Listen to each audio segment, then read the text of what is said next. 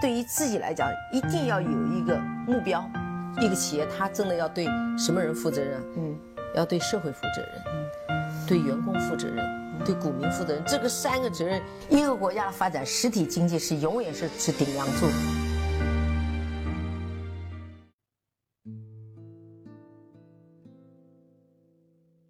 各位好啊，给你一个真实生动的格力电器，我们给的比你要的多。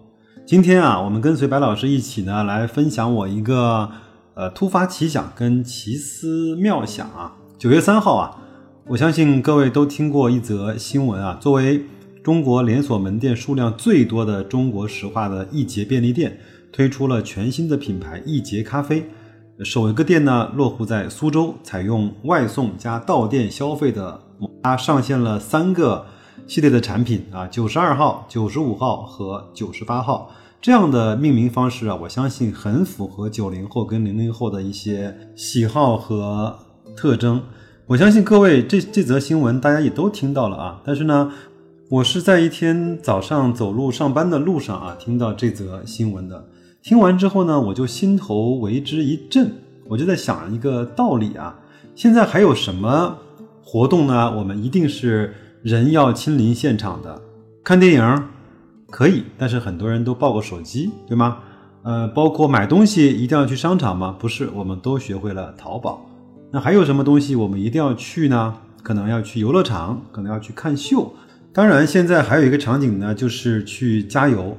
我们很难在网上通过饿了么、通过美团点上二十升的九十五号来送到我们的停车场，帮我们去加油啊。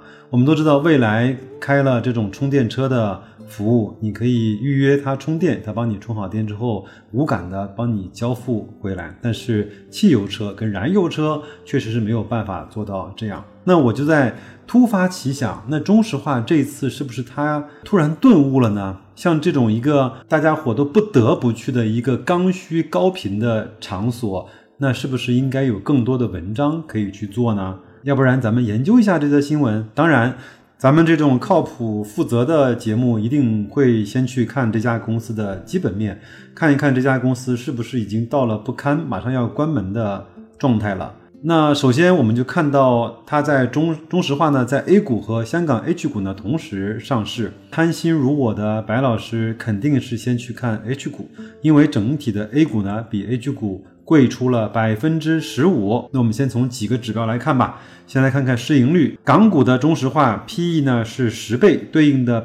是百分之五十四，不能算高，但是呢也谈不上低啊，因为二零一九年的上半年的半年报显示，它的净利润是有下滑的，但是呢销售额是有增长的，这个呢和整个这段时间油价起落是有关系的，那也就带来了整个 PE 不算太低的结果。再来看一看 PB 吧，当时的市净率，现在的市净率呢是在零点七二倍，就是破净了啊。对应的百分比呢，在十年以来看呢，是在十年中的百分之五点五，就是最低的那个百分之五点五，相对看起来是一个非常低的底部区域了。因为在一一年呢到一五年的期间，它的市净率是维持在一点二到一点三倍的。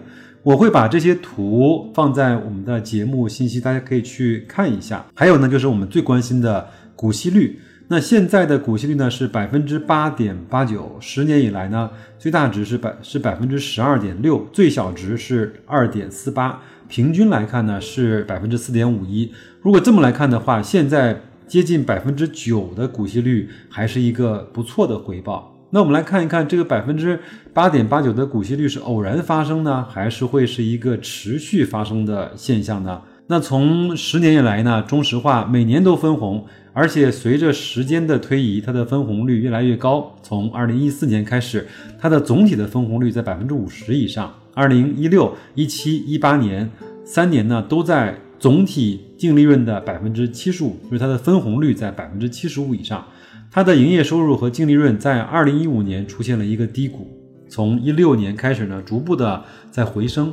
从它的二零一九九年的半年报显示，全年的营业收入有望呢在三万亿以上，而净利润有可能，我估算啊，可能会达到六百二十亿以上。按照百分之八十的分红比例来看，那这个股息率是可以保证的。那我也会把。它整个十年以来它的收入和分红比率放在我们的节目信息里。它还有一个特别有意思的现象，就是中石化呢，在 H 股和 A 股呢是保持着一年两次分红的习惯。这个习惯呢倒是和国际上是接轨的，包括我非常喜欢的汇丰，汇丰控股，它一年是四次的分红啊，我非常的欢迎啊，好吧？那我也会把这个一年两次分红的。呃，图片放在我们的节目信息里。比如说，二零一八年的五月二十五号啊，每股分了四毛钱；二零一八年的九月三十号，每股分了一毛六，全年的就分了五毛六。那二零一九年的五月三十一号呢，分了两毛六；二零一九年的九月零六号，分了一毛二。整体来看，就是在三毛八啊，是这样的一个水平，我觉得还是不错的啊。马马虎虎吧，我们就把中石化的基本面算是看完了。请不要来跟我研究国际的油价、跟欧佩克、跟石油限产、跟伊朗的局势，我不懂啊。我觉得，呃，至少我确定一个，中石化这样的公司在国内是不大会倒闭的，它也不会。到多么不堪的一个情况！只要现在市场的情绪不在一个高位运行，我们只要买到的不是那个四十八块的中石油，那我觉得中石化的基本面就 OK 了。对我来说没有特别大的风险。那即便它不涨，那对我来说它应对的一个百分之八点多甚至到九的一个股息率，它如果再低的话，那我就再买一些，这样基本上保证我的本金是安全的。好，那第一个问题呢，我们就。做完了，那我们再来看一看进入奇思妙想的第二个问题。那我就在想，这次中石化它在加油站开始卖咖啡，预示着什么商业机会的来临？首先呢，给大家先普及一张图啊，我也会放在我的节目信息里，就是二零一八年中国便利店 TOP 一百的前十位啊，我给大家念一下。第一位呢，就是中石化的易捷，在中国有两万七千家。这个呢，在中石化的年报里看得到。第二位呢是中石油，就是那个昆仑好客啊，一万九千七百家。第三位呢，我估计广东和南方的朋友会更加的熟一些，叫美宜佳，那有一万五千五百家。第四位呢，我相信这家公司我们也都很熟，叫苏宁小店，是在中国是四千五百零八家。我们看到了吗？一二三位都是在两万多、一万多、一万多，到了第四位开始就只有四千多了。好，第五，广东的天福连锁商业集团有四千两百家，我不知道这个是不是那个天福茗茶啊？还有呢，第六个呢就是成都的红旗连锁，这个我在成都经常看到啊。还有第七位全家两千五百家，第八位呢是浙江的十足和之上的这种连锁小超市有两千家，罗森一千九百七十三家，Seven Eleven 啊有一千八百家。那我们也看到了，随着这么长时间啊，中石化、中石油在全国加油站以及易捷的开始建设和布局，他们的体量已经到了一个非常令人恐怖的数量啊。那这个有什么意义呢？我相信出过国，特别是在国外有过自驾经验的朋友们，我们都知道。在国外，你到了一个加油站之后，基本上都会有超市，而且你在那儿可以去休息，可以去补给，甚至可以去取钱啊。许多欧美的这种大型油品销售公司呢，加油站去卖咖啡几乎是成了标配。当然，这个和国外饮喝咖啡的这个习惯和比例也是有关系的啊。据一份公开的数据表明啊，就是那个荷兰皇家壳牌啊，它的优选便利店每年可以卖出两点五亿杯咖啡。该公司的相关负责人甚至直言啊，说卖咖啡比卖油的利润率要高。好，那这个呢，我们还是用一些数据来去看啊。对于很多大型的石油公司来说呢，拓展咖啡业务只是其拓展非石油业务的一个手段之一。许多成品油销售呢，往往借助加油店、加油站这一销售网点，顺便建成自己的便利店，利用成品油这一这一用户高粘度的特性来吸引。顾客来去购买其他的产品。目前国际上比较大的油品销售公司，非油的业务就是不是加油的业务呢，已经占到它百分之五十以上的业务的占比了。但是呢，呃，我们的中石化在中国算是油站的老大，但是它的加油站非油业务的贡献只占它整体业务量的百分之五和百分之十。我们觉得很多的业务模式跟商业的模式呢，一定会慢慢的去跟全世界、跟欧美去接轨。那所以这方面，易捷如果在今年卖咖啡这件事情上慢慢开始醒悟过来了，那它会整合很多的商品和服务，包括一些有特色的这种销售，在这个上面。有时候呢，我去加油站加油，跟我老婆讲，我说在加油站，你知道什么卖的最好吗？她说不知道。那我告诉你，既不是机油，也不是玻璃水，而是矿泉水和大米和食用油这一类的刚需，而且相对比较重的东西。你想想看，我们即便是去超市，我们如果买这些东西的话，是不是还要从超市去结账，放在？购物车再推到后备箱，放在后备箱再搬回家，是这样吗？那在站呢？你可以用加油卡去加油，也可以用加油卡去买这些东西。另外，呃，加油站的服务人员会帮你直接把大米、油和矿泉水这种相对比较重的产品直接搬上你的后备箱，是不是会舒服一些？那有人说了，那很多人是去用网购的。那网购其实它有时候现在也不进小区啊，也会放在你的蜂巢或者你的物业，那你更苦逼的要去把它搬回家啊。所以说，在加油站呢，我至少我观察这类产品是一个销售非常好的一个产品。另外呢，我还有一些展望和畅想，那我放在这个节目的最后再来跟大家去讲啊。我们来看一看易捷啊，整个在二零一八年的销售额呢是六百二十个亿，同比增长百分之十九。至于单店的日平均销售额呢？中石化在二零一七年的财报显示，易捷便利店店面的单日平均销售额大概在五千四百元。这个数字呢，与头部的那些超市相比，还是差了不少。罗森便利店的日均营业额在八千元左右，那行业的平均营业额呢，在六千元左右。这个我相信，我完全能理解。现在因为很多的加油站。都要往郊区去搬，对吧？那这样的话，它人流量跟呃愿意停留的那个时间，它一定就是少的。那我相信也有很多的机会是可以嫁接在这个上面的。待会儿呢，我会帮中石化和中石油再支一招，给他们一个更加大胆的想法啊。首先来看呢，整个我们现在呃车主的加油完全是一种高频且刚需的行为。各位算算看，你一年下来是不是至少得去？十二到二十五次加油站，就是每个月加一次算少的，每个月加三次是算正常的，对吧？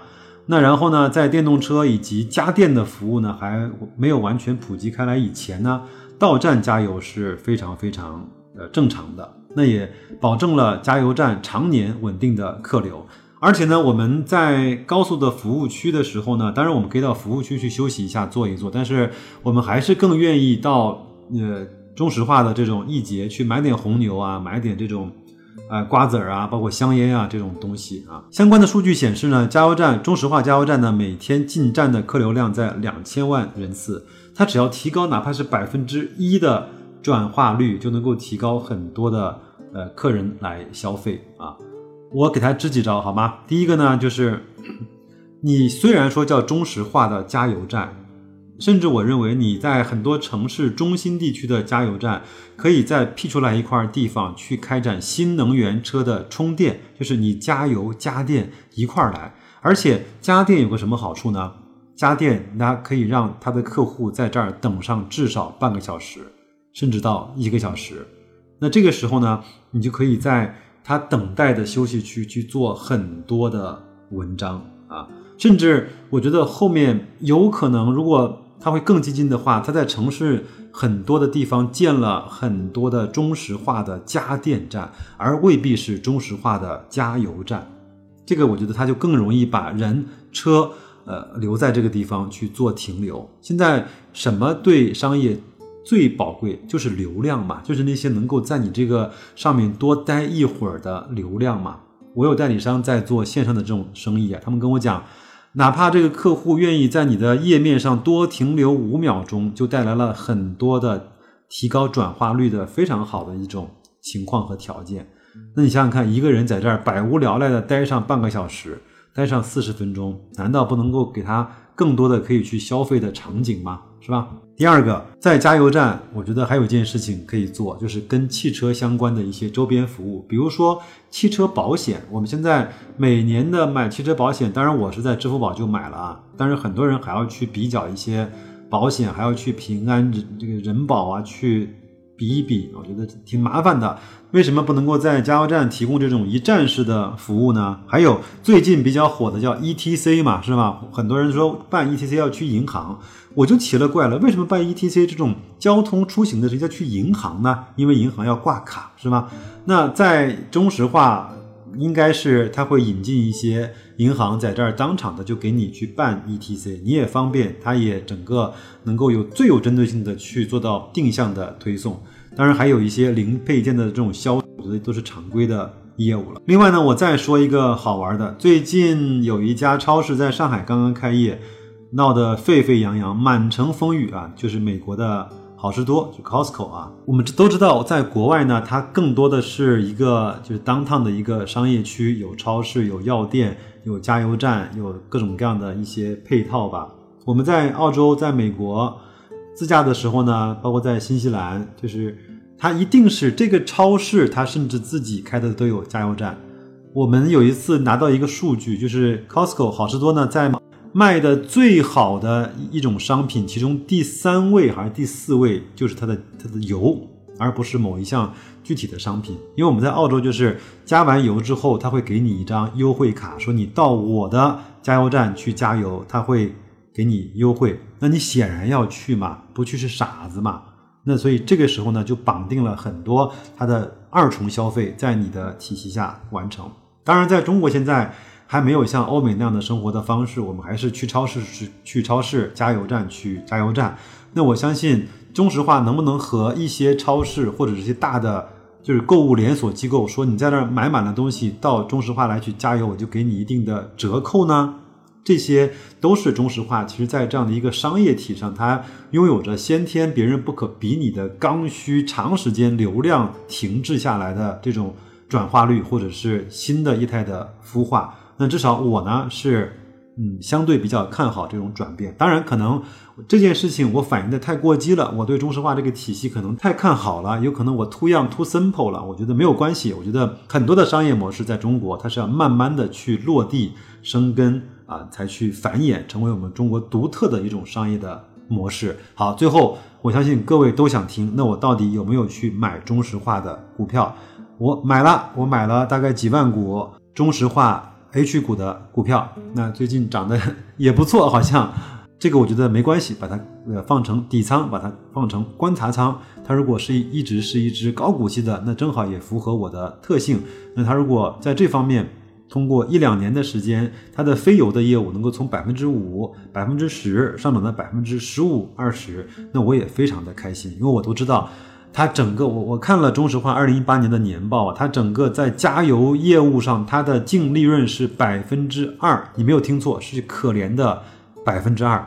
那我相信它在场所和配送体系以及所有都完善的情况下，它去加入一些毛利率更高的产品，比如说像商品，比如像像咖啡这样产品，一定会对它整个的盈利是有所改善的，好吧？这就是我这次。